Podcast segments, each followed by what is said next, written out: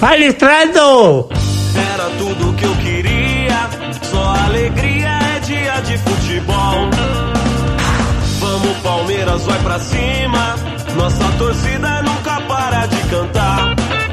Bom dia, boa tarde, boa noite, palmeirense de todo o Brasil. Aqui quem fala é o Roberto Avelar. Estou de volta ao Palestrando Cast para falar um pouquinho com meus amigos aqui da mesa sobre o jogo de hoje entre Palmeiras e Fortaleza pelo Campeonato Brasileiro e também fazer um diagnóstico aí do, do Mundial e da, da projeção do time para as finais da Copa do Brasil.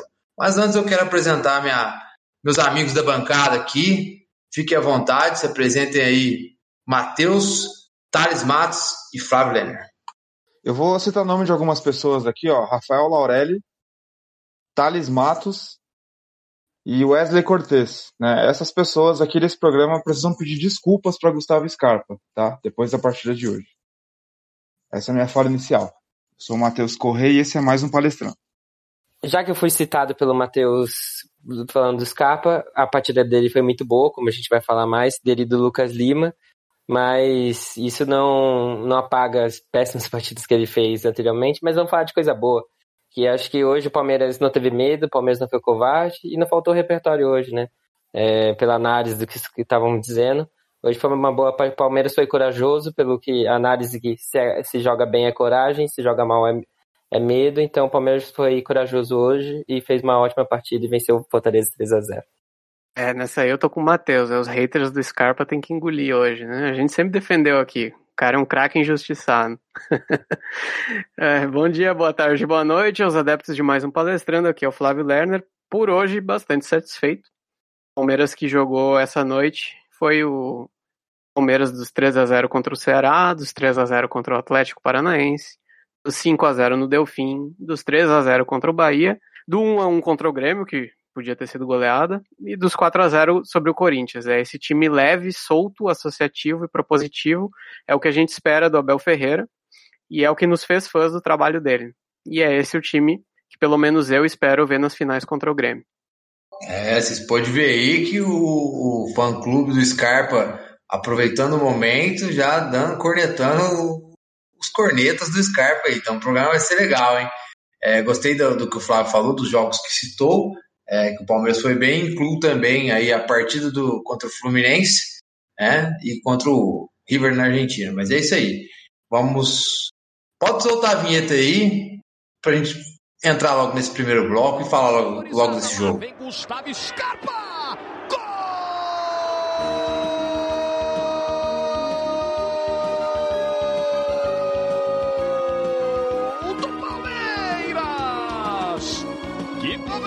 Gustavo Escapa! E a gente já falava, né? Como ele estava chamando o jogo, partindo para cima, dando arrancada, tomando falta, finalizando de fora. E agora a cobrança com precisão. Pezinho esquerdo nela, o Felipe Alves não foi. E a bola vai no cantinho esquerdo. Tá aberto o placar no Allianz Parque. Um para o Palmeiras. Bom, é isso. Como vocês já sabem, o Palmeiras recebeu o Fortaleza hoje no Allianz Parque é, pelo Campeonato Brasileiro, querendo ou não, é, mais um jogo para praticamente só cumprir tabela aí desse Campeonato Brasileiro. O Palmeiras não cai, o Palmeiras não precisa de vaga na Libertadores através do Brasileiro, pois, querendo ou não, nós somos o atual campeão da Libertadores. O Palmeiras não tem mais chances matemáticas de ser campeão brasileiro, então é um jogo para cumprir tabela. O Fortaleza, por sua vez, apesar dos 41 pontos, ainda tem um mínimo risco ali de, de, de queda para a segunda divisão, então tem que pelo menos ganhar mais um jogo aí. É, então, o Fortaleza, ao meu ver, né, antes do jogo eu pensava que ia endurecer mais a partida, o Palmeiras com um time misto. É, e não, a, o Palmeiras soube facilitar o jogo, né? É, o Breno Lopes hoje jogando um pouco mais centralizado, o Palmeiras sem os tradicionais pontos efetivos, assim, realmente jogando de ponta, era mais o Esteves aparecia por ali, pelo lado esquerdo, o Rocha pelo lado direito, o Lucas Lima e o Scarpa como meias atacantes ali por trás do Breno Lopes, mas muitas vezes invadindo a área também, pisando ali é, na parte central. Então achei bem interessante essa movimentação ofensiva do Palmeiras no primeiro tempo, um time muito seguro lá atrás, um destaque assim é formidável para o Renan de novo, um menino de 18 anos que tem uma consciência tática enorme, é, uma técnica boa, um, um futebol que para mim é um arroz com feijão, mas é aquele arroz com feijão bem feito, né? É, às vezes você fala, ah, o cara joga arroz com feijão, mas é difícil é fazer o arroz com feijão, né? Então, sabe onde tá, sabe ocupar os espaços do campo, tranquilo com a bola no pé, é um menino muito promissor, ao meu ver. Então, os destaques do jogo fica aí para mim. Fica, obviamente, para Scarpa e Lucas Lima, que jogaram muito bem hoje, né? E depois para o Renan. E são os três jogadores que eu gostaria de destacar. Obviamente que o time num todo foi muito bem, soube é, neutralizar todas as ações do Fortaleza. No segundo tempo, tirou o pé praticamente, e mesmo assim o Fortaleza não conseguiu chegar, não conseguiu assustar o Palmeiras. Palmeiras teve mais tranquilo, fez algumas modificações, até teve algumas, algumas chances criadas ali depois, ali nos últimos 15, 20 minutos. Teve a, a, a chance com o Patrick de Paula, enfim. Mas o segundo tempo foi mais morno, né? mais ameno. Mas eu gostei, assim, eu acho que o Palmeiras tem capacidade de sempre jogar assim. Talvez só não vai jogar assim sempre se o adversário também tiver o mérito de conseguir anular, ou se o time chegar, além do adversário conseguir anular, o time chegar cansado mentalmente, fisicamente, enfim, inúmeras coisas que a gente já citou aqui. Então, é, como a gente, eu pelo menos, né, eu tenho certeza que minha bancada também não cai nesse hype de, da, da maioria da imprensa, a gente entende que o Palmeiras oscilou, mas a gente sabe que o Palmeiras tem qualidade para jogar e, e, agora não tendo peso é, para alguns jogos aí, o Palmeiras tem, tende a recuperar é, tende a recuperar o bom futebol livre, leve, solto, como disse nosso amigo Flávio aí. Não sei o que vocês pensam. Comentem aí.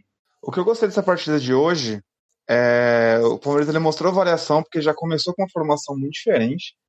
Eu, eu confesso que eu não lembro da última vez que o Palmeiras jogou é, com, com esse tipo de formação. É, o Abel ele gosta muito de amplitude, né? De, desde o trabalho dele no PAOK era assim, no Palmeiras tem sido assim também. E no jogo de hoje em específico, é, ele deu uma, uma, amplitude que deu mais espaço para o Scarpa e Lucas Lima é, é agirem ali na entre, nas entrelinhas, né? E isso foi fundamental para que eles fizessem uma boa partida. É, é, é bem provável que esse esquema ele é sim treinado, né? Assim, Palmeiras treina, às vezes eu acho, e, e, e, nesse contexto, um esquema desse ele é, ele é treinado e ainda assim a gente está vendo um, uma variação né? Mesmo um calendário sendo mais difícil, um calendário que a gente está cansado de falar aqui, mas, né? Como continua acontecendo, a gente acaba continua, continua falando. É um calendário surreal, né? Coisa de maluco. E essa avaliação a gente cobrava de outros treinadores, né? Que o Palmeiras teve. É, o, o, segundo tempo é mais difícil a gente comentar, porque o Palmeiras ele parou de acelerar o jogo, né? Tentou administrar o resultado para acabar logo a partida. É, começou a ficar um jogo até chato de assistir. E uma outra coisa que eu queria também destacar é a partida do Patrick de Paula naquela posição. É, ele com quase que um meia mesmo, né? Um meio campo mais solto, não, não junto com os volantes ali. É, eu lembro dessa, de uma partida que ele fez contra o Atlético Paranaense, que foi assim também, inclusive ele fez um gol muito bonito. E hoje, é, e hoje ele quase fez um golaço também. Eu não sei dizer se ele quis tirar do goleiro daquele jeito ou se ele errou o chute. Acho que ele quis mesmo tirar do goleiro. Então, o, o Patrick, na, nessa posição, ele pode oferecer uma opção muito boa para, inclusive, jogos decisivos do Palmeiras. É, quando ele entrou nesses últimos jogos, tanto no Mundial e tanto na final da, do, da Libertadores, ele entrou mais atrás, então é, é essa é, essa posição que o Patrick de Paula ele joga, é, o Abel tem testado isso pouco, eu acho que deveria testar mais vezes. E, enfim, eu entendo que o, o Palmeiras ainda, ainda consegue demonstrar uma variação no contexto que está. É o que a gente imagina, o que a gente gostaria? Não necessariamente, mas dentro do contexto que a gente está, é, eu acho isso muito válido. É, só em cima do que o Matheus está falando, eu, eu acho que é, é importante a gente já definir aqui, afinal, qual foi a formação que o Palmeiras entrou hoje? Porque a gente estava até discutindo no grupo, o Laurelli falou ali, não, o Palmeiras está com três zagueiros, o, o Marcos Rocha e o Esteves de alas. Eu não vi assim, eu vi uh, mais ou menos o esquema base de sempre, um, com na saída de bola fazendo a linha de três com um dos laterais que foi o Renan hoje, e hoje o Rocha adiantou. porque realmente o Rocha para jogar na linha de três eu não, não, vejo tanta utilidade. E o menino também, o posicionamento dele para mim estava mais de meia direita, assim, como ele fez no jogo contra o Atlético Paranaense, se não me engano, que ele ele vai de dentro para fora e às vezes abre como ala também, como ele vinha ou como ponta. Mas jogando aberto também, embora quem fizesse amplitude na maior parte do tempo fosse o Rocha, né? Queria que vocês explicassem melhor, porque foi até o, um, na coletiva do Abel, alguém agora não lembro o nome, jornalista perguntou: "Ah, como é que foi hoje? Você testou jogo com três zagueiros, é uma variação diferente. Ele falou, não, o Renan jogou de lateral. Então ele mesmo falou isso. Então, não sei o que, que vocês acharam. Ah, eu acho que foi justa, é, justamente isso. Ele, o que eu vi, ele, o, a linha de quatro com o Renan, no, principalmente quando o Palmeiras defendeu até pouco hoje, mas ele defendia ali como lateral esquerdo. Só que aí ele aproveitava fazer, ele ficava com os três seguros lá atrás, com o Kusevich, com o Gomes e com o Renan, e liberava bem o Lucas Esteves. Ele poderia, ele começa defendendo na segunda linha, como você mesmo disse, o Renan foi lateral esquerdo, mas ele liberava bem o Esteves pela esquerda. Eu já acho que o menino ele jogou mais pelo meio hoje. Eu, foi pelo menos essa foi a minha impressão com o Rocha sendo esse cara responsável pela amplitude. É lógico que tem a, o Palmeiras teve muita troca de posição hoje. Eu achei ótimo o Gustavo Scarpa, o Lucas Lima e até o menino um pouquinho mais à frente do Danilo. O Danilo segurava mais na frente dos três zagueiros. Eu achei que esses três, mas principalmente Lucas Lima e Scarpa, trocando muito de posição, é, trocando muito, muitos passos curtos. Então, para mim, foi essa formação. A gente pode definir em palavras é, um, um 4-4-2 ou um 4-5-1, quando o Palmeiras defendia, que não foi muitas vezes, com só o Breno na frente. E já quando o ataque, ele segurava mais o Renan, lógico, como zagueiro, ali para fazer é, três zagueiros, o Danilo na frente, esteve de um lado, Rocha, Rocha de um outro e os três do meio com muita troca. E o Breno, eu só queria destacar também o um papel do Breno. Fez o gol, lógico, mas nem, nem é por isso.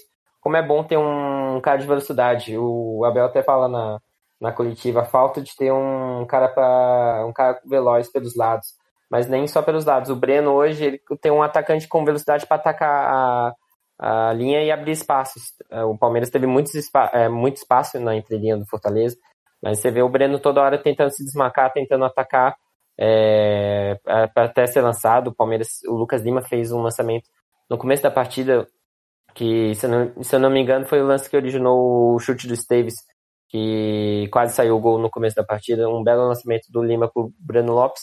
Então, como é importante ter esse cara sempre à espreita ali para receber um passo, receber um lançamento.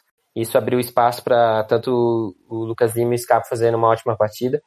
E como falaram no começo, eu não, não sou muito fã do futebol do Scarpa, porque eu acho que o jeito dele não me incomoda jogando futebol.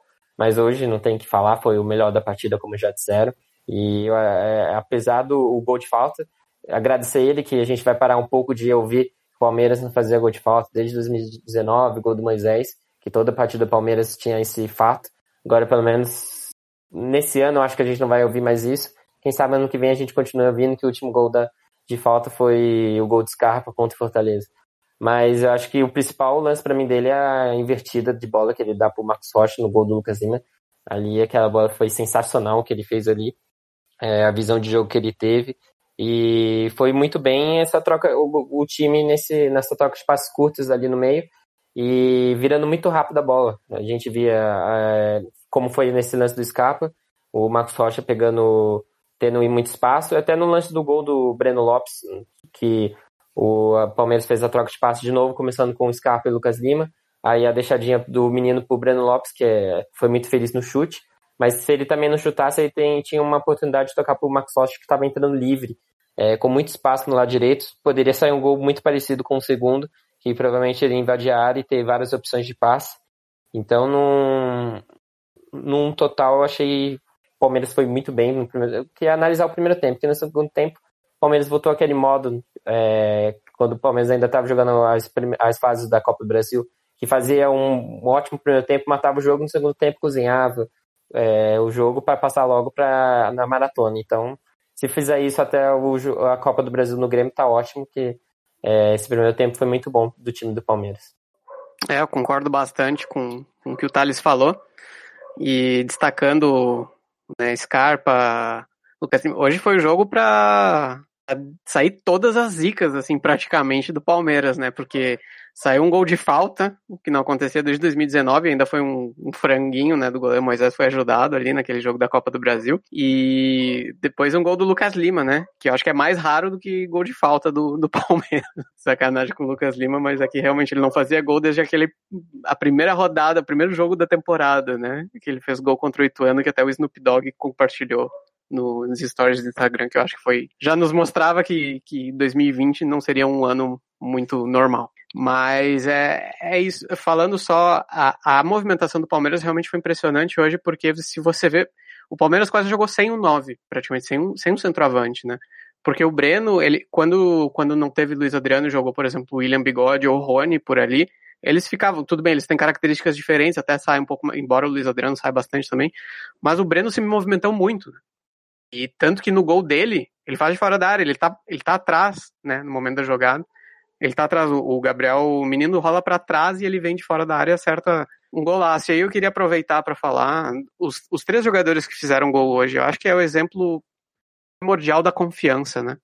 Que hoje era um jogo leve, um jogo sem muito a perder, e era um jogo que o time tinha que dar uma resposta, né? E e é por isso que eu meio que sou eternamente iludido com, com Lucas Lima e Gustavo Scarpa. O Lucas Lima eu até tava largando de mão, porque realmente, assim, a gente vê que ele joga um jogo bem, sei lá, 5, 6, muito abaixo. Ele se, a gente se surpreende positivamente com ele numa partida e na próxima ele já vai mal. E o Scarpa eu sempre acreditei muito, né? Se o pessoal que ouve o podcast regularmente deve lembrar que eu na época horrível dele, a fase tenebrosa dele com o Luxemburgo, defendia, achava ele um jogador importante que estava numa fase muito ruim, mas que podia recuperar. Chegou o Abel, parecia que tinha recuperado, daqui a pouco caiu de novo. Assim, bola, a gente estava falando isso sobre o Lucas Lima especificamente antes do jogo. Bola ou Lucas Lima, no caso em si, mas vale para os dois. Os dois têm. Dois têm. Eles já mostraram isso, que qualidade técnica eles têm. E como o Abel falou hoje na coletiva sobre o Lucas Lima, não, ele, ele deixou na entrelinha, mas quase sendo explícito. Ele falou: não basta só técnica para jogar. Tipo, com ele, alguma coisa assim. Né, com o Abel. Então o Lucas Lima, não sei se falta o entendimento, se falta vontade. Eu não, não sou muito dessa de, ah, ele é vagabundo, falta raça, falta vontade. Eu, eu, eu não sei, cara. Eu acho que ele não consegue entregar intensidade. Acho que tem problemas emocionais, até não sei se foi o Roberto que tocou na questão do irmão, ele tem um irmão com problema, então não sei o que, que é, me parece que é mais emocional e uma questão de física, de intensidade também, pela qual ele não consegue demonstrar regularidade, porque a gente vê ele jogar muito bem muitas vezes, né, algumas vezes pelo menos, e daí na, na sequência ele já vai mal. E o Scarpa, com mais frequência, a gente viu ele fazer coisas boas pelo Palmeiras. Ele foi artilheiro da Libertadores em 2019 do Palmeiras, foi o melhor jogador da, da competição ali. Só que ele também oscila demais. E me parece ser uma questão emocional do Scarpa também. Não sei. Questão de intensidade também. Ele não é um jogador muito físico. Muitas vezes eu sei que o Thales reclama muito dele, o Boruga também, por ele não entregar muito sem bola. E esse realmente é um problema dele. Mas às vezes ele parece disperso, desconcentrado. Ele é um cara um pouco estranho, assim, nesse sentido. Mas bola eles têm. E a questão é, a próxima temporada, o Abel consegue que nossos meias tenham regularidade. O próprio Veiga começou a demonstrar uma regularidade que nunca teve antes, mas ele nos jogos em que o Palmeiras tem atuado bem coletivamente, tirando aquela parte que ele teve uma sequência do Covid e demorou para se recuperar, né? Então ele estava mal e contra o Corinthians ele voltou jogando muita bola. Mas o Veiga é um cara que eu, que eu acho já mais específico, assim, quando o Palmeiras, em jogos como hoje, quando o time tá pisando muito a área, chega muito à área, joga, tem uma postura mais propositiva, mais ofensiva, o Veiga detona, porque o negócio dele é, é a finalização, é, é, aparecer como elemento surpresa ou aproveitar os espaços que, os atacantes deixam e marcar. Ele não é tanto criativo, embora hoje tenha dado um passo pornográfico pro Patrick de Paula, né? Mas assim, na teoria a gente tem três meias muito bons. Não precisaria contratar mais nenhum, se eles conseguissem imprimir uma regularidade que eles nunca imprimiram no Palmeiras. Então fica uma questão muito importante para a próxima temporada. Eu sei que a torcida já não confia muito e tem seus motivos, né? Por causa dessa falta de regularidade. Mas vamos ver, vamos ver. Tomara que, que eles consigam, pelo menos um deles ou dois deles consigam ter regularidade com mais frequência. E sobre o Breno, que eu estava encaixando também na minha fala, por causa da confiança, né? Ele, ele vinha perdendo gol, perdendo gol, perdendo gol. Gols fáceis, assim, que ele vinha perdendo. Fez o gol espetacular, heróico ali da, do título da Libertadores, primeiro jogo dele depois o cara já mete um golaço desses. Isso obviamente influencia muito, né? Ele certamente está muito mais confiante, muito mais leve. Só para completar a questão do, do Breno, o Breno, o primeiro gol dele foi até um, antes da final, né? Contra o Vasco, né? Aquele 1 a 1 Mas ele tinha perdido um gol um pouco antes mesmo, naquele mesmo jogo. É, enfim, eu acho que o, em relação aos meios que o Flávio falou, eu, eu particularmente, né, não acho que nenhum dos nossos meios sejam craques absolutos. É, não que o Flávio falou isso, não, não é isso. Mas é, que muitas vezes muitos palmeirenses é, esperam o Lucas Lima, o Scarpa, o próprio Veiga com atuações de, de camisas 10 a Alex, por exemplo, e eles não são do nível do Alex, por exemplo. São bons meias, bons de bola e que realmente é, não são regulares, principalmente ultimamente o Scarpa e o Lucas Lima, né? O Lucas Lima menos ainda agora com o Abel, é, talvez seja o mais irregular dos três no momento, e o Veiga o que mais conseguiu regularidade, né? Por tudo que foi dito pelo Flávio. É, não sei o que, o, o, que acontece com o Lucas Lima, por exemplo, para mim é uma falta de concentração, às vezes ali no jogo, ele não consegue se concentrar, e o jogo que ele consegue se concentrar, as coisas acontecem, porque para mim ele nunca deixou de correr, ele sempre tromba, marca, tenta, mas e às vezes ele, ele erra muito tentando e tá certo, as tentativas dele também são mais complexas, mas é, pelo nível do futebol que ele tem, tem jogo que é meio inaceitável a quantidade de erro. E assim aconteceu com o Scarpa durante um tempo também, de alguns jogos também para trás que o Scarpa não estava bem, errou muito e também não sei o que é, também sem nível de concentração, enfim é meio inexplicável, mas realmente são três bons meias que poucos times no Brasil têm. Então, na teoria, realmente a gente não precisaria de contratar. Em relação à formação que vocês tinham comentado, assim, talvez realmente a intenção era mais o Renan de lateral, pelo que o Abel falou na coletiva. Eu não vi a coletiva dele, mas pelo que o Fábio trouxe pra gente. Mas é como o Thales falou, o Palmeiras foi tão pouco atacado, tão pouco atacado, que deu mais impressão que o Renan ficou de zagueiro mesmo do que como lateral, porque ele é um lateral mais conservador, né? Então ele fica ali resguardando com o Gustavo Gomes e Kusevich e deixou o Esteves atacar bem, o Marcos Rocha acabava que afundava muitas das vezes também, e aí tinha por dentro o Danilo, o Menino, o Lucas Lima e o Scarpa se movimentando muito, até o próprio Breno se movimentando muito. E foi legal, foi muito legal de ver esse, esse, jogo por dentro, hoje mais por dentro até que por fora. É, eu gosto muito do Gabriel Menino é, naquela faixa central pela direita, né? Ele não vira um, ele não vira um igual ele estava nos últimos jogos, ele, ele, atua mais pelo lado direito, só que na faixa central. Você dividir o setor do três do meio em três faixas, é, ele fica um pouquinho mais pelo lado direito. Mais ou menos o que o Bruno Henrique fazia quando estava por aqui, né? A faixa que o Bruno Henrique gostava de atuar. Então eu gosto muito do menino por ali. Eu não gosto dele de ponta efetivo, né? Lateral ele vai bem também, porque ele vem construindo o jogo de trás. Mas foi um bom jogo, é isso aí. É... Vocês têm alguma coisa mais para complementar? Falar do jogo? Algum, alguma coisa pontuar aí? Porque eu achei assim que o time deu uma boa resposta, né? É, não estava jogando bem fazia um tempo e agora no Mundial não apresentou um resultado bom também, não, não fez parte das boas.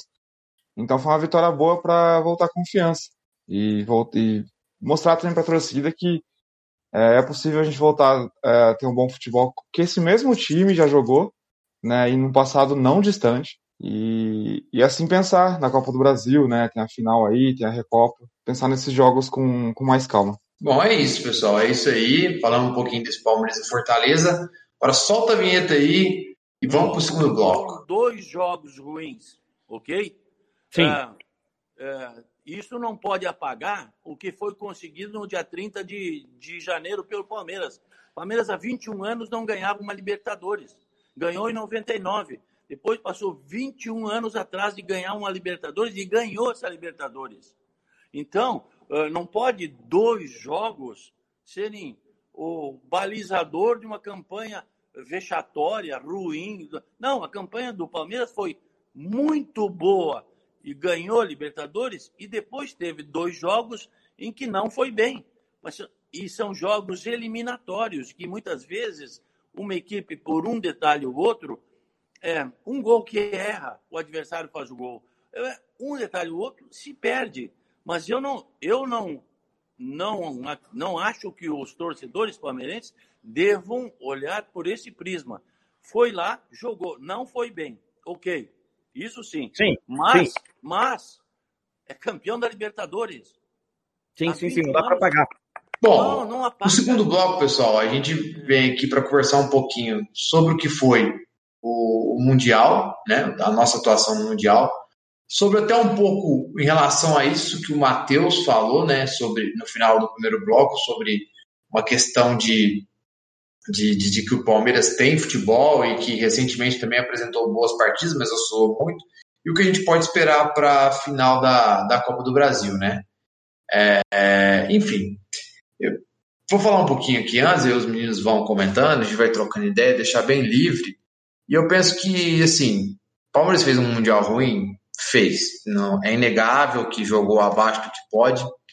É, bem abaixo, talvez, é, mas também há inúmeros, inúmeros, inúmeros problemas assim de contextuais que, que fazem com que não sei se seja aceitável a palavra certa, mas que, que seja pelo menos compreensível as atuações do Palmeiras no Mundial. Por exemplo, Palmeiras do Mundial no sábado, a Libertadores no sábado. Tem que fazer um jogo na terça do brasileiro, ou seja, você não pode viajar antes. Você não pode viajar no domingo à noite, você não pode viajar na segunda, porque tem o fuso horário. Quanto antes você chegar, melhor é. Então você não pode. Aí você tem que fazer um jogo brasileirão, né? Usar algumas peças, obviamente não um time considerado titular em relação à, à, final da Libertadores, viajar na terça para chegar na quarta com o fuso horário todo estraçalhado e praticamente também perder a quarta-feira lá. Então você começa a preparar para o Mundial é, na quinta-feira, mentalmente, com o time, vamos dizer assim, é, a, a, minha sensação, pelo menos, e é que, pô, você acaba de ganhar a Libertadores, tá com o dever cumprido. Você cumpriu o dever, meu. Cumpriu o dever de ganhar uma Libertadores da América. Não deu tempo dos jogadores preparar mentalmente para falar, putz, entrar aquela gana de ganhar outro campeonato três, quatro dias depois já, já começar a pensar assim. Além disso, tem a pressão aí, por todo esse hype de palmeirense cair nessa briga de ter ou não ter mundial, da imprensa sempre criar essa polêmica e talvez meio que virar um sonho do Palmeiras ganhar esse Mundial. Então vai juntando um monte de coisa, aí tem cansaço físico, cansaço mental, a sensação de dever cumprido em relação à Libertadores barra sensação de que também tem que ir lá e tentar dar o melhor para ganhar esse sonho do Palmeiras. Então vira um mutirão de coisas que para mim influencia muito. Ah, mas é desculpa. Não, desculpa o quê? Você pegar assim, o, o, qual é o pilar do futebol principal? O principal pilar do futebol é o tático certo? Mas o que, que o tático está relacionado a quê? A tomada de decisão. Se você está com essa mistura de sentimento, de cansaço mental é, para jogo, você vai tomar a decisão errada, com certeza. Você não tem descanso mental. É, você está, ao mesmo tempo, uma mistura de, pô, tô relaxado, ganhando Libertadores, mas não, peraí, o Palmeiras quer ser campeão do mundo. Meu, o nível de concentração talvez não seja o mesmo, e, e aí as coisas não acontecem. É, eu não acho que é, o Palmeiras fez um jogo horroroso contra o Tigres, um jogo abaixo, mas para mim não foi horroroso. Até melhorou um pouquinho no final. Já viu o Palmeiras jogar pior, até com o próprio Abel. É, e obviamente ele quanto ao Halim, me desculpem, eu sei que o Palmeiras foi mal, mas pô, e, vai, esse jogo nem deveria existir, entendeu? Aí também, aí o Palmeiras é obrigado a ter que ficar em terceiro lugar não fica. Então, o Mundial foi ruim. Mas, como o Matheus disse, acho que o Palmeiras, se pegar de janeiro para cá, tem jogos bons, tem contra o River na Argentina, foi muito bom. Contra o Grêmio, primeiro tempo, muito bom. O segundo tempo deu aquela relaxada, que não podia dar, porque não fez mais de um gol. É, aí tomou empate no final. Contra o Corinthians fez um jogo muito bom. Para mim, contra o Santos foi um jogo tático, obviamente não foi vistoso. E hoje fez um jogo muito bom de novo.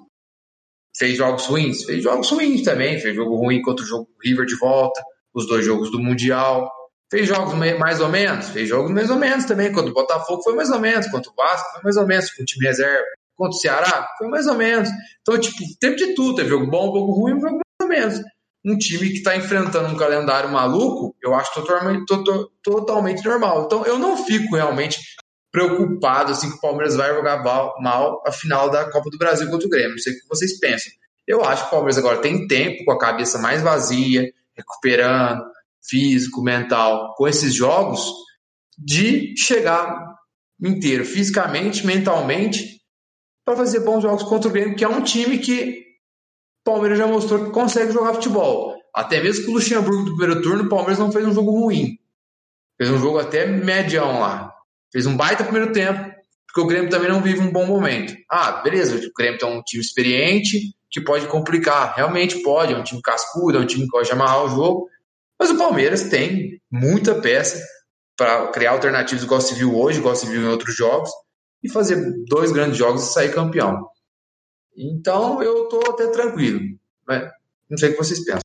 Bom, é, Robertão, concordo, assino embaixo no que você falou da questão do Mundial, ainda acrescento que além da, do pilar mental, tinha o pilar físico, que pelo curto espaço de tempo da viagem, jogo, jogo, jogo, jogo, viagem de 14 horas, fuso horário maluco, lá tá 6 horas à frente. Então, o próprio Everton, que brilhou, né?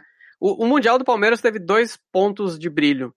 O Everton, que voltou realmente ainda maior, e o uniforme. Pra gente ver. Cara, como é lindo o uniforme do Palmeiras sem aquele monte de patrocínio, cara. Aquele Crefisa fã, Crefisa fã, Crefisa fã, Crefisa. Cara, é, é, era de se conversar com a dona Leila ali se ela não, não aceitava pela estética deixar só um Crefisa ou só um fanzinho atrás, alguma coisa assim, porque, meu Deus, é por isso que a gente tem a impressão de que os uniformes europeus são mais bonitos. Mas, enfim, voltando ao ponto, é, eu acho compreensível sim. A gente esperava mais, com certeza esperava. Eu acho que foram vários fatores que fizeram o Palmeiras não jogar. Sobretudo, cara, contra o que me preocupou no Mundial, tá? o fator emocional, não pela questão de ganhou a Libertadores, agora não, não tem tempo nem de relaxar, comemoraram, com certeza beberam, descumpriram o protocolo na, na extravasação do título. O que me preocupou foi o, o, abalo psicológico que o time mostrou, principalmente depois de perder para o Tigres. Esse assim que não era mais campeão da Libertadores. O Palmeiras, uma semana antes, foi campeão da Libertadores e jogou. Você viu claramente que contra o Al o time estava batido. É, jogadores errando tomada de decisão e passes que, que, que normalmente não erram. Então, isso me preocupou, assim, é, me preocupou até para as finais contra o Grêmio, porque a gente pensava que, bom, ganhou a Libertadores, vai jogar a final contra o Grêmio mais leve, e de repente, meu Deus, é, o time não, não tem mais confiança, o Abel já é questionado, e ele nunca, ele é retranqueiro e nunca fez o time jogar, e metade do time tem que ir embora, aquele papo imediatista que a gente está mais do que calejado. Mas isso me preocupa se isso vai abalar emocionalmente esse time, né? Por isso até que hoje, como o Matheus falou, foi uma resposta importante. É, o que eu não gostei, eu já falei isso aqui e, e repito, é, o Palmeiras é um, é um time que está muito longe de estar tá pronto, né? E por mérito do Abel Ferreira, porque o Abel Ferreira salvou essa temporada, que a gente falava que não podia esperar mais nada, que era o natural. Ele entregou uma evolução rápida que permitiu jogos como o de hoje, com essa variação tática que o Palmeiras mostrou hoje, com essa movimentação, com essa capacidade criativa que o Palmeiras mostrou hoje. Ele mostrou isso em vários jogos, até num derby gigante, num Corinthians que vinha numa fase excelente, sem tomar gol nos últimos sete jogos, né? e ainda no meio de uma maratona intensa e pegou Covid, e o time com Covid, desfacelado, com 25 desfalques, jogava bem.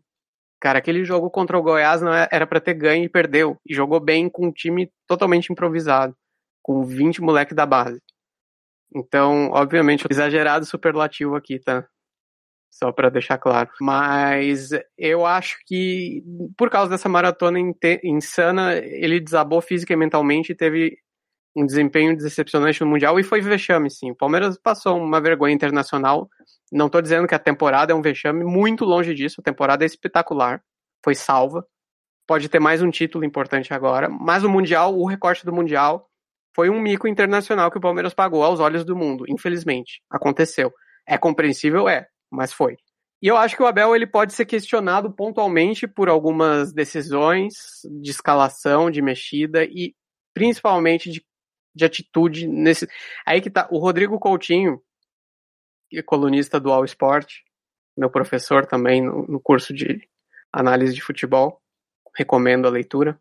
Ele fez um texto muito bom que, era, que se chama pro All Sport semana passada, depois do Palmeiras perder pro Tigres.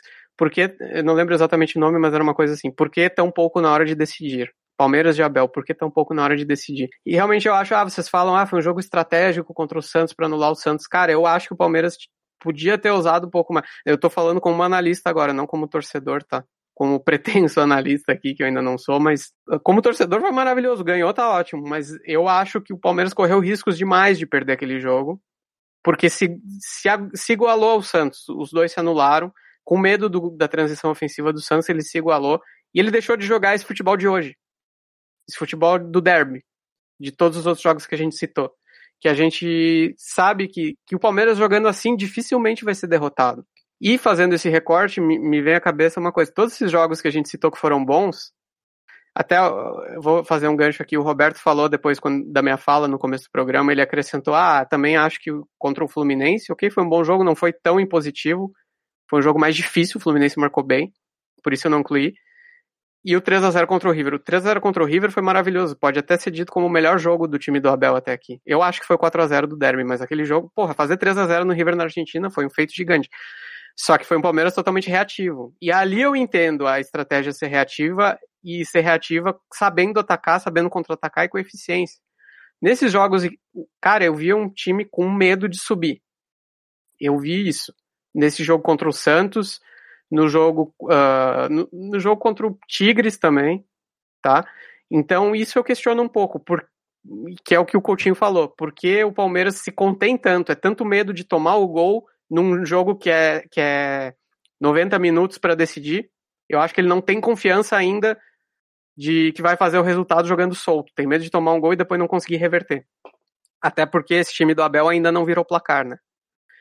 Então talvez seja isso, mas eu acho que contra o Grêmio não cabe mais. Tem que fortalecer esse tipo de futebol, treinar, treinar jogando, não sei, não sei qual vai ser a estratégia agora, mas eu acho que isso tem que ser fortalecido e por isso que eu espero que o Palmeiras contra o Grêmio tudo bem, vai estudar um pouquinho, não vai se jogar que nem um maluco, mas ele tem que buscar imprimir a sua intensidade, marcar forte, subir as linhas e atacar com vários jogadores, atacar com cinco homens na última linha ali, na, né, na linha, na última linha ofensiva, porque, cara, é o melhor futebol que o Palmeiras tem e, e as chances de vencer só aumentam assim, jogando assim. E assim, só para concluir meu raciocínio aqui, o, o Abel pode ser questionado pelo desempenho da final, mesmo tendo vencido, e pelo desempenho no Mundial, mesmo com todos esses fatores que atenuam, que explicam, que contextualizam o que a gente já falou aqui, né?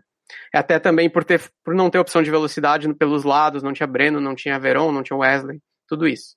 Mas a gente não pode esquecer que o Palmeiras desperdiçou 10 meses da temporada 2020 com Vanderlei Luxemburgo.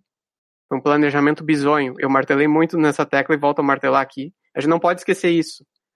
O Mundial patético do Palmeiras é muito mais culpa da diretoria do que culpa do Abel.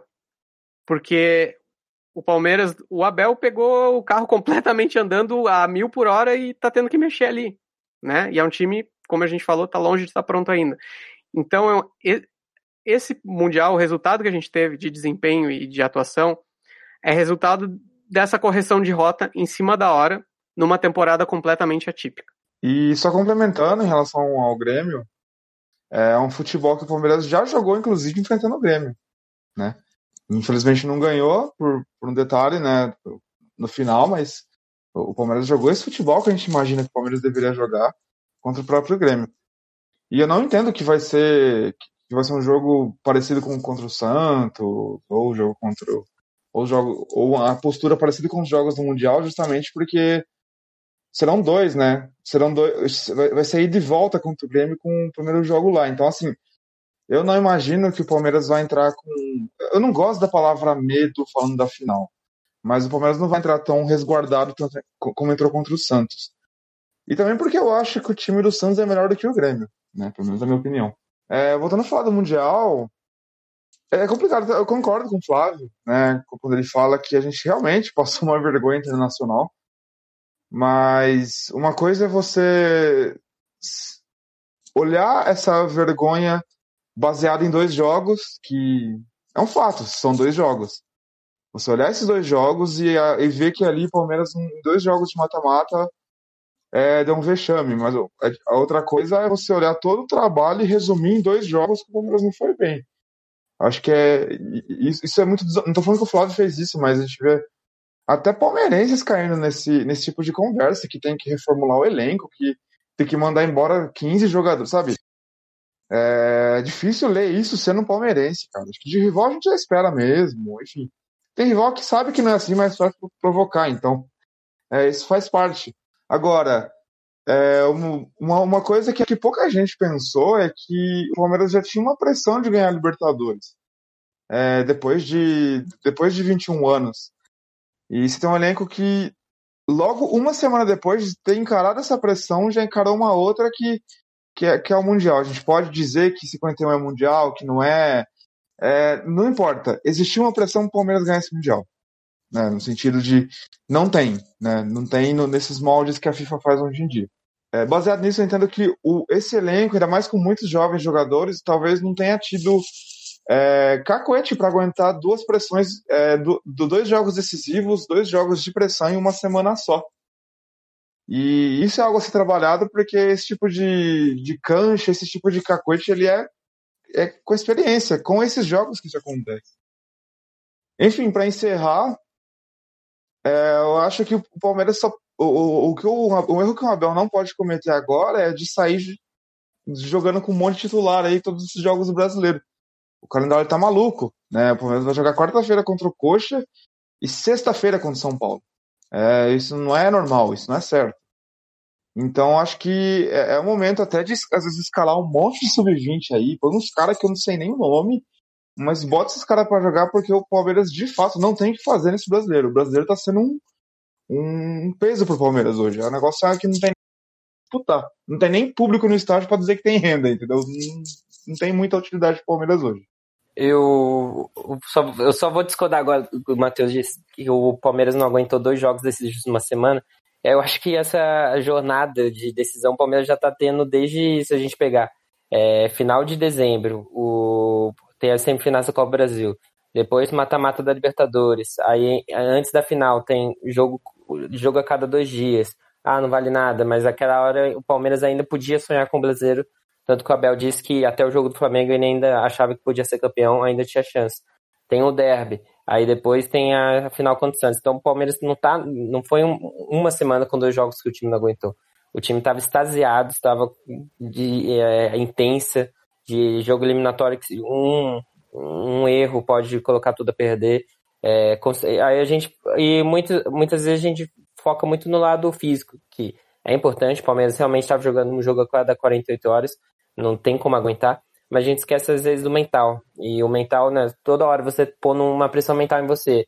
Jogo decisivo, jogo decisivo. Uma hora a cabeça vai querer fazer uma coisa, o corpo não vai, não vai dar certo. E falando já sobre o Mundial, eu acho que o vexame se deu na, na, na partida do terceiro lugar. Eu acho que até a semifinal perder na semifinal não era o que a gente queria, lógico. Mas pro Tigres, que foi um time melhor e é um time bom, é, o campeão da CONCACAF, que está cada vez mais próximo, é, mesmo nível, a gente já pode falar do Campeonato Sul-Americano, da Libertadores, e ainda mais com o investimento que o Tigres tem. Então, até a semifinal, eu era totalmente contra com esse vexame, eu acho que era fazer uma tempestade no copo d'água, falar que era vexame, nossa senhora, não é, acredito que o Palmeiras perdeu pro Tigres, é, isso para mim, na minha opinião, é desconhecer o futebol do time mexicano. Eu acho que, na minha opinião, o vexame se deu na, na perda do, do, da partida do terceiro lugar com o Ali, que aí sim o Palmeiras era um time melhor que o Ali. Aí você pode levar em conta que, nossa, tinha é, todos os desânimos de ter perdido a semifinal e a chance de disputar a final com o Bahia, mas ele não poderia, na minha opinião, perder para o time do Al mas na semifinal não seria, para mim não é um vexame, até pelo poderio do time do, do Tigres do México. Já sobre o, o futebol do Palmeiras, não tem como não concordar que o futebol no Mundial foi ruim, mas eu sou meio cético a falar que aquele. O, ficou o discurso pronto, é, que o Palmeiras foi medroso no Mundial, o Palmeiras teve medo. É, até o Noriega na partida contra o Tigres, que falou a frase: quando um, um time sente que o outro está com medo, o outro time tende a dominar a partida. Eu, para mim, na minha opinião, foi totalmente infeliz essa frase do Noriega na partida, porque até o que foi o jogo, Palmeiras até os 30 minutos, a gente já falou no outro programa, não vou voltar muito nisso. Foi uma partida até estava um pouco superior, não criou chance, mas estava superior na partida. Então, resumir ao que você considera o que o Palmeiras deveria ter feito, é, o que você prefere futebol, ao que o Palmeiras poderia ter feito, aí você, você reduzir a medo, a coragem, igual eu já disse no começo do programa, muito, muito básico, muito raso. Então, se um time joga para frente, é corajoso e acaba perdendo a partida, é, você vai definir isso. Eu acho meio, raso isso, mas o Palmeiras jogou mal. Só que o, o, se você olhar a coletiva do Abel hoje, uma, até uma coletiva mais leve do que estava sendo Mundial, até pelos os acontecimentos, ele fala que o time, ele quer que um time jogue de uma maneira. Mas como ele disse, quando chegou aqui, não teria como ele jogar como jogou no Braga, não teria como jogar com o Palco, que aqui não, teve é, não tem tempo de treino, no calendário normal. E nesse calendário caótico que está tendo agora, principalmente, ele não teve como treinar. E ele fala, no processo que ele imagina do time, vai ter jogos positivos, vai ter jogos negativos. E eu entendo completamente ele. Eu não estou tendo tempo de treinar. É, não sei se não tenho a confiança total que meus jogadores vão fazer o processo corretamente. E se a gente até lembrar, nos jogos que o Palmeiras jogou muito bem, como já foram, já foram ditos nesse programa, contra o Grêmio, contra o Corinthians, teve uma fase que o Palmeiras jogou bem, a gente estava perdendo muitos gols. Isso é, foi claro para todo mundo, até uma, a gente fez um, uma parte do programa sobre isso também. É, na época, o Palmeiras estava perdendo muito gol, muito, muitos gols. Você imagina na cabeça do Abel, meu time não está com o processo pronto, não está com o que eu imagino que deveria ser. É, jogando na final do Santos, contra o Santos, um jogo, a final da Libertadores, né? a gente não sabe se ano que vem a gente vai estar aqui, ou se em cinco anos a gente vai estar aqui. Lembrando que a gente não estava na final de Libertadores desde 2000, então 21 anos sem estar na final ou 20, se você considerar a Libertadores 2020. E você colocar, eu posso tentar esse time no processo, se chegar na hora o time não estava num aproveitamento um monte de gols, colocar isso, eu acho que ele preferiu, e na minha opinião correta, é jogar mais preparando contra, é, estudou a equipe do Santos e foi anular os jogadores da do Santos, como a gente já, é, já disse, o Marinho e o Soteudo foram totalmente anulados na partida. Então eu entendo o Abel nesse sentido de o processo não está pronto. E mesmo se tivesse, seria normal ter essa oscilação. E o processo não estando pronto. Ele olhar e falar, meu time, e até quando joga bem, está tendo uma dificuldade, não está tendo um aproveitamento tão bom. Então, prefiro, vou estudar o time do Santos, vou jogar, vou ver como anular o time do Santos e vou tentar ser bem eficaz, bem, é, como a gente fala, ter um time eficaz, rápido, vertical, para na hora H decidir e ser mais mais pontual do que o adversário. Então eu entendo nesse ponto. E o que pesa também no Mundial é que a gente, o Flávio já disse, a gente estava sem jogador de ponta. O, o Rony era a nossa única arma. Então, até no jogo do Tigres, que, eu vou me reter, foi, é, digamos, a principal a, a, que a gente perdeu a semifinal, é, o Rony não estava jogando bem. Ele olha para o banco, ele vai ter o quê? Não tem o Breno Lopes para velocidade, não tem o Veron, e se, é, se a gente pegar até é, o Breno Lopes entrou na decisão da Libertadores para aproveitar essa velocidade. um dos motivos que o Tigres, a gente até falou no programa pré-semifinal, que uma das debilidades do Tigre poderia ser esses zagueiros mais lentos, o Palmeiras aproveitar na velocidade, mas nem isso o Palmeiras poderia fazer, por causa dos jogadores que não tinha à disposição. Então, eu, eu critico o Abel na, na, na questão do seguinte, já que ele estava usando o Max Rocha de terceiro zagueiro para deixar o menino de lateral, que tinha dado muito certo contra o River, é verdade, e isso a gente não pode negar que isso deu um certo uma vez. Ele pode voltar para um lado efetivo, deu certo num jogo muito importante, no mais no jogo mais difícil, a gente pode dizer, da caminhada, vou usar na semifinal do Mundial. Eu só usaria um terceiro zagueiro de origem, não o Max Rocha ali.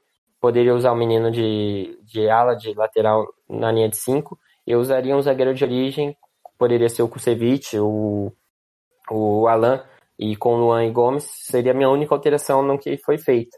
Mas em relação ao jogo, eu fico nisso que foi falou que é, é muito nítido que o Palmeiras ainda está no início do processo. O Flávio foi muito feliz quando ele falou a gente não esperava nada desse ano do Abel. Então a gente cortou o caminho, a gente pode dizer, é, ganhando essa Libertadores. Eu não esperava nada e agradeço ter essa Libertadores. E, lógico, com o trabalho no início, não, não sei se seria muito jeito, um jeito de ser tão diferente do que foi. E só para encerrar, é, o Matheus falou sobre não cair na pilha da imprensa. A gente viu essa semana a Libertadores foi suficiente, o Palmeiras deve agora, é, tem a obrigação de jogar o brasileiro com consideração. Qual é a consideração que o Palmeiras tem com o brasileiro se a CBF própria ela faz esse calendário para um time que está bem em todas as competições não ter chance? Então o Palmeiras tem a obrigação de, de se dedicar ao brasileiro? Eu acho pelo contrário. O Palmeiras tem que se dedicar ao objetivo que resta na temporada, que é a final do Copa Brasil. Aí medir em quais, em quais jogos vale é, pôr o time titular, até para não perder o preparo. Mas o Palmeiras não tem nenhuma obrigação para o Campeonato Brasileiro. E agora ficou nítido que, é, independente, o Palmeiras, a torcida era para o Palmeiras não fosse bem pelo Mundial. Porque o que se deu na imprensa é, é sempre dos mesmos caminhos, infelizmente, das mesmas fontes que a gente vê, que o processo fala, fala da mesma coisa. E que o Palmeiras, a Libertadores foi suficiente. Felizmente é o que o Abel disse hoje na coletiva. É, você vai, você tem que entender o processo, focar no processo independente do que vai ser elogiado e criticado. Que aqui no Brasil, principalmente aqui no Brasil, que um dia você é 8, um dia você é 80. Então, é, isso independente. Palmeiras, a temporada do Palmeiras já é muito boa com o título paulista Libertadores e pode se tornar mais histórica ainda com, a, com o título da Copa do Brasil. É, muito bom, muito bom a pontuação do Thales, de todos, né? É, num resumo geral, é, tudo que eu falei, que o Flávio, o Matheus, o Thales disse, eu concordo praticamente 100%. Eu nunca, e eu vou ficar com o Thales no sentido que eu também acho que o Palmeiras não, não é que estava jogando, jogou com medo, a final da Libertadores ou Mundial, acho que outras coisas contextuais fizeram com que o Palmeiras jogasse assim. É, até por uma questão de ser um jogo só, a final da Libertadores, é, e o jeito que foi, um jogo tenso, 35 graus, 40 graus no Rio de Janeiro, enfim. E na, no Mundial a gente já, já discorreu muito bem. Outra coisa que eu acho também que é uma única coisa que eu discordo, acho que foi da fala do Flávio, eu concordo com 90% que ele falou, mas foi a questão do planejamento. É, o plan, culpar o planejamento pro, pro, pro que foi no Mundial, eu acho meio, meio, meio desnexo, porque ninguém sabia se o Palmeiras. Ninguém sabia que ia ter Covid, ninguém sabia que ia ter paralisação e ninguém sabia que talvez nós fôssemos ser campeão da Libertadores com um time sendo montado com meninos do Sub-20. E até acho que a diretoria corrigiu a rota e corrigiu a rota até quando o Wesley machucou, trazendo o Breno Lopes para ajudar na campanha da Libertadores. E aí você chega no Mundial, infelizmente o Breno Lopes não pode ser usado, o Wesley ainda está em recuperação e o Verão se machuca. Então, acho que também outros fatores aí, é, igual o Thales Viseu disse, o próprio Fábio disse isso, que a gente chegou sem, sem ponta lá, é, e também influenciou para essa. para não ter mais alternativas de jogo, enfim, aí tudo que envolveu, calendário. Acho que para mim o que mais prejudicou, disparado, a atuação do Palmeiras Mundial é o calendário. A FIFA, em, em dezembro, a FIFA decidiu que ia ser na semana que foi o Mundial. Então, nem data tinha. Então foi jogado lá e quem, quem tiver aqui que vá do jeito que tiver aqui. E foi assim, ao meu ver. Bertão, só para responder a, a, crítica que você fez à minha fala, justificar, na verdade, é, o que eu falei é o seguinte: o Palmeiras fez um planejamento muito ruim para 2020 quando contratou, quando prometeu modernidade, time que, que jogasse o futebol propositivo e bababá, e trouxe Vanderlei Luxemburgo a gente já falou isso mil vezes. Errou muito em manter ele por 10 meses, insistir com ele em 10 meses, muito porque ganhou um campeonato paulista horroroso, pessimamente disputado por todos os times e o Palmeiras foi o menos pior. Se tivesse contratado, não sei se o Abel Ferreira ou algum treinador do mesmo nível, algum treinador que. O Abel, Abel responde ao discurso do início da, do, do fim da temporada 2019 e veio o Vanderlei Luxemburgo errada, erroneamente se tivesse vindo o Abel Ferreira ou algum outro do mesmo perfil, o discurso estaria uh, bem aliado com a prática. Quando o discurso bem aliado com a prática no começo da temporada, esse profissional teria tido uma pré-temporada, estaria numa fase completamente diferente, porque eu estava falando isso, que o trabalho está muito longe de estar tá pronto ainda, tem um trabalho no início, e você chega no, no Mundial com trabalho no início, é porque o seu planejamento foi mal feito, mesmo que ninguém pudesse prever o que foi né, a pandemia e essa temporada insana. É, eu, eu, eu concordo e discordo ao mesmo tempo. Tudo bem que se for analisar o, o, o discurso do Gagliotti, aí realmente trata-se de um planejamento talvez mal feito, mas eu, como já falei aqui, eu, eu não queria o Luxemburgo, mas também eu não acho que foi um desastre. Eu acho que foi um trabalho ruim, que teve alguns pontos positivos que eu já falei em outros programas, em questão de transformar o Zé Rafael em volante, que ah, tem esse ponto também que o Zé Rafael infelizmente jogou muito abaixo no Mundial e também na final da Libertadores, que é um jogador que a gente esperava mais, e a gente perdeu o Felipe Melo e o Patrick de Paula, né, de lesão, outras duas adversidades, dois jogadores importantes voltando de lesão em fases de final de Libertadores barra Mundial, então teve muita coisa no meio, assim, mas é isso aí. Bom, é, foi, esse, foi nosso, essa discussão aí, galera. Acho que tem muito conteúdo rico para vocês refletirem e não caírem na conversa da imprensinha, beleza? Então, solta a vinheta aí vamos para os palpites.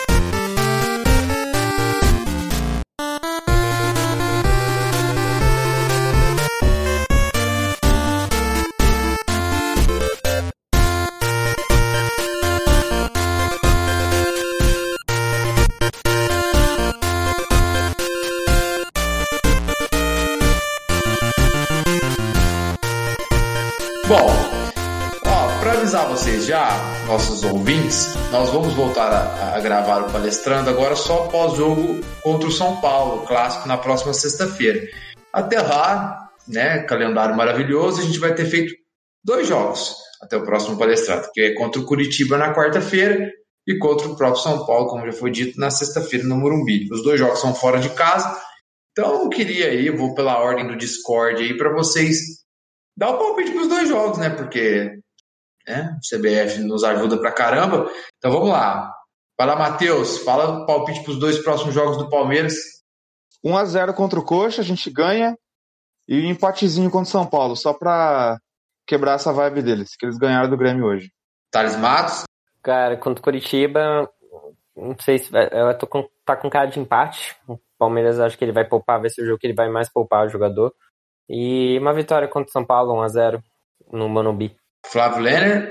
Olha, há circunstâncias que me fazem levar a acreditar que o Palmeiras vai jogar um time bem reserva, espero que bem reserva, sub-20, né? Para vir com, com força total contra o São Paulo. E pela, pelo alinhamento cosmológico, que eu não lembro, o jogo quarta-feira é meu aniversário, dia 17 de fevereiro, e infelizmente eu não lembro de ver o Palmeiras ganhar no dia 17 de fevereiro, talvez tenha acontecido uma vez.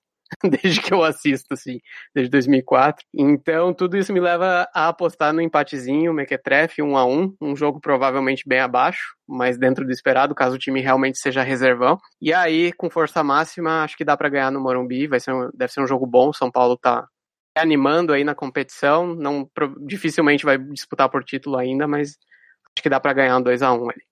Bom, eu acho que o Palmeiras empata contra o Curitiba lá, porque realmente vai com um time bem bem, bem, bem diferente, até pela questão de viagem até lá. E contra o São Paulo, time completo, 3 a 0 no São Paulo dentro do Morumbi, amassar eles, né? É o que eu espero e é o que eu desejo demais. É isso aí, ouvintes. Esse foi mais um Palestrando Cast, né? Um palestrando de muito conteúdo para você aproveitar e curtir. Nos sigam nas, nas redes sociais, Twitter, Facebook, Instagram, arroba PalestrandoCast. E é isso até sexta-feira, ou melhor, até sábado que vem, quando o programa já estiver pronto. Um beijo, um abraço e tchau.